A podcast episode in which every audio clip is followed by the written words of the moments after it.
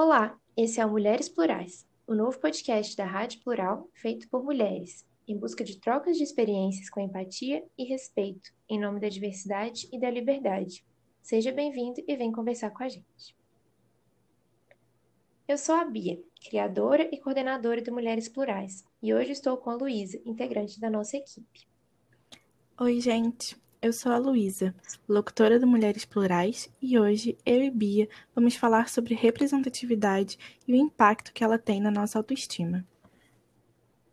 Na semana passada, com a morte do ator Chadwick Boseman, estrela de vários filmes com destaque para a Pantera Negra, veio à tona o assunto da representatividade e da importante influência que o trabalho do ator exerceu e ainda exerce na autoestima e no empoderamento da população negra especialmente crianças negras, que pela primeira vez se identificaram com o herói do cinema e puderam se imaginar como figuras de destaque, sucesso e poder. Pensando nesse impacto e respeitando o lugar de fala, já que vamos entrar na temática do racismo em outro episódio, com a presença de uma convidada negra, hoje quisemos trazer o assunto de representatividade de uma forma geral, focando na representatividade feminina e no impacto em nossa autoestima. Bem, para começar, escolhemos dividir a representatividade em diferentes aspectos para entender melhor como cada um deles funciona. Primeiramente, a representatividade política é entendida como expressão dos interesses e demandas de um grupo ou classe social em uma figura que os representa. Já a representatividade na mídia é o ato de representar grupos por meio dos grandes veículos de comunicação, como TV anúncios, revistas, cinema, a partir de personagens de novelas e filmes e modelos fora do padrão normativo. E, por fim, a representatividade na esfera pessoal é ter contato com pessoas com quem você se identifica em posição de destaque, é se sentir representado por pessoas vistas como bem-sucedidas e admiradas socialmente.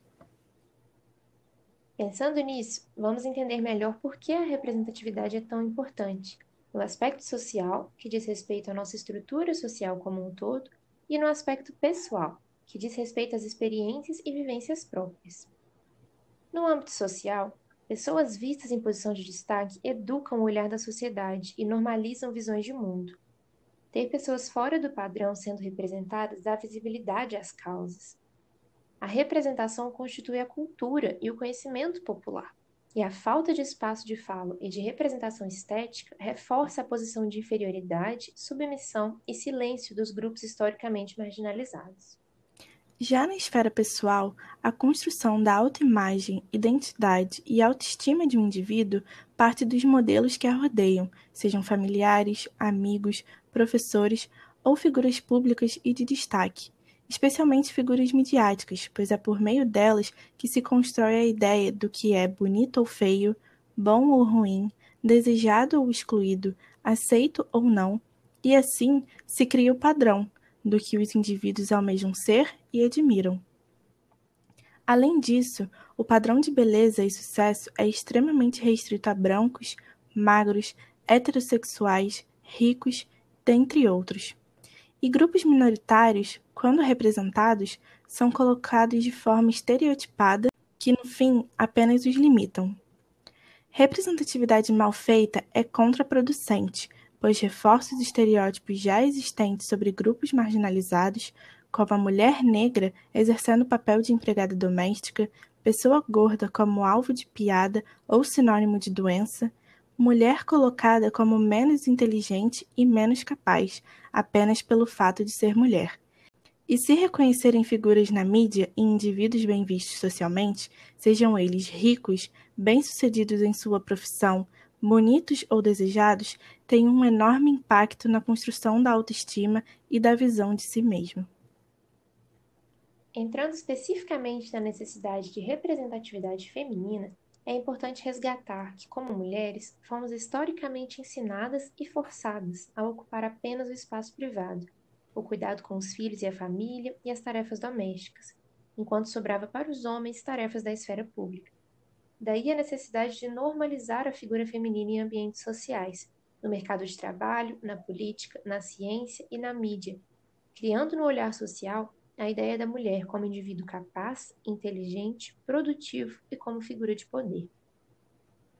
Daí vem também a necessidade de termos mais mulheres como representantes políticas, que se concentram em defender nossos direitos e demandas. Falaremos mais sobre isso num episódio específico sobre mulheres na política. Na mídia, as mulheres são constantemente retratadas como intelectualmente inferiores, instáveis e mais fracas. Todo o seu valor gira em torno de sua aparência. Políticas, cientistas, jornalistas e atrizes são avaliadas dessa forma, antes de serem avaliadas pelo seu trabalho.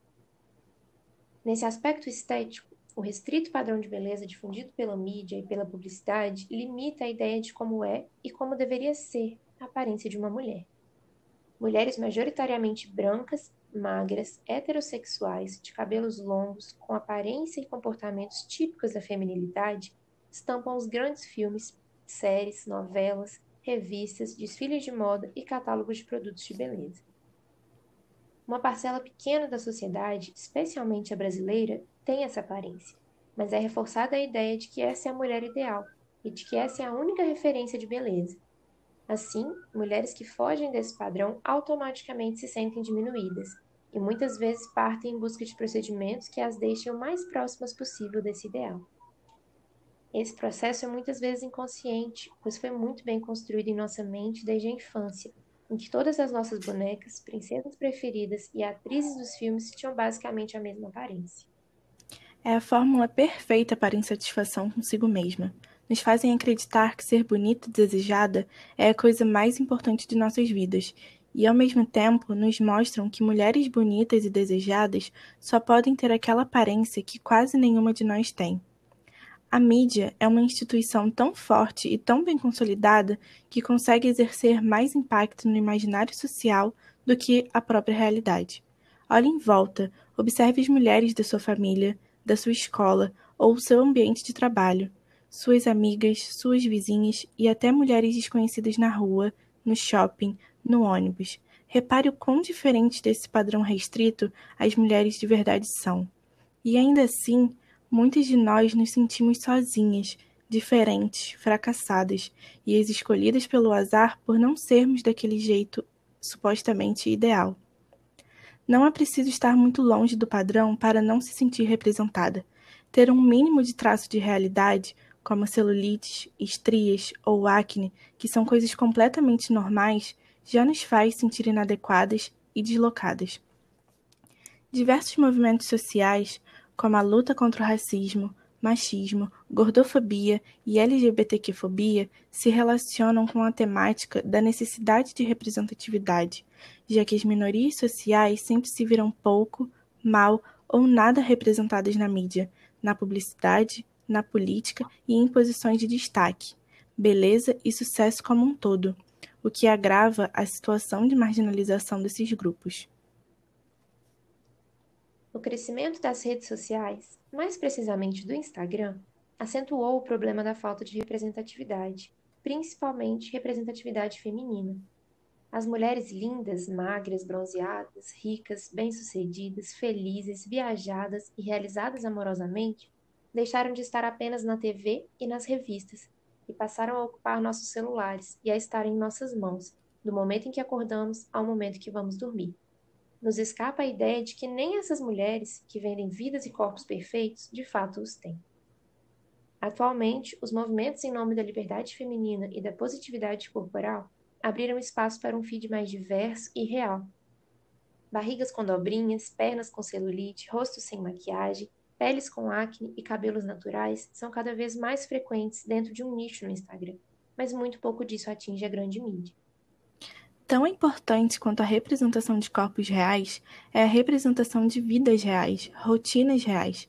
Ler e ouvir relatos de mulheres falando de seu trabalho, de sua produtividade, suas famílias, suas inseguranças, problemas psicológicos, desilusões amorosas e até mesmo boletos para pagar nos mostram que não estamos sozinhas e que mulheres por trás das telas também são de verdade. Mas tais relatos também são ainda muito pouco presentes e alcançam um público infinitamente menor que as vidas perfeitas vendidas por aí. O Instagram se mostra uma plataforma ambígua, potencialmente perigosa, mas também potencialmente positiva para a exposição de vidas e corpos mais reais, pois dá voz e espaço a pessoas de verdade que não pertencem à grande mídia. Cabe a nós, como sociedade e indivíduo, nos posicionar, cobrar, buscar representatividade, comprar de marcas inclusivas, seguir em redes sociais pessoas com quem nos parecemos, cobrar das empresas e consumir produtos feitos por pessoas com quem nos identificamos e nos reconhece como somos. Nós refletimos o que vemos, reproduzimos o que acreditamos ser o certo. E no mundo de hoje, cada vez mais permeado pela mídia, pelas imagens ao alcance da mão e pelas referências externas, cresce a necessidade de se ver refletido no outro. Nós não nos veremos como mulheres dignas, capazes, belas, inteligentes, potentes e merecedoras, enquanto nos venderem a ideia de que não somos essas mulheres e não devemos ocupar esse espaço. Nada influi tanto nossa visão de poder quanto a forma como a mídia retrata o poder. A nossa luta vai ser constante para que a cada dia possamos quebrar mais e mais paradigmas, sejam eles grandes ou apenas conquistas pequenas na nossa rotina. Mas nunca, não mais, devemos ser submissos a imposições que, de pouquinho em pouquinho, tentam nos tornar menos reais e mais ideais aos olhos superficiais da sociedade patriarcal e misógina que vivemos. Não vamos nos calar e estamos juntas nessa luta. Obrigada pela atenção e até semana que vem.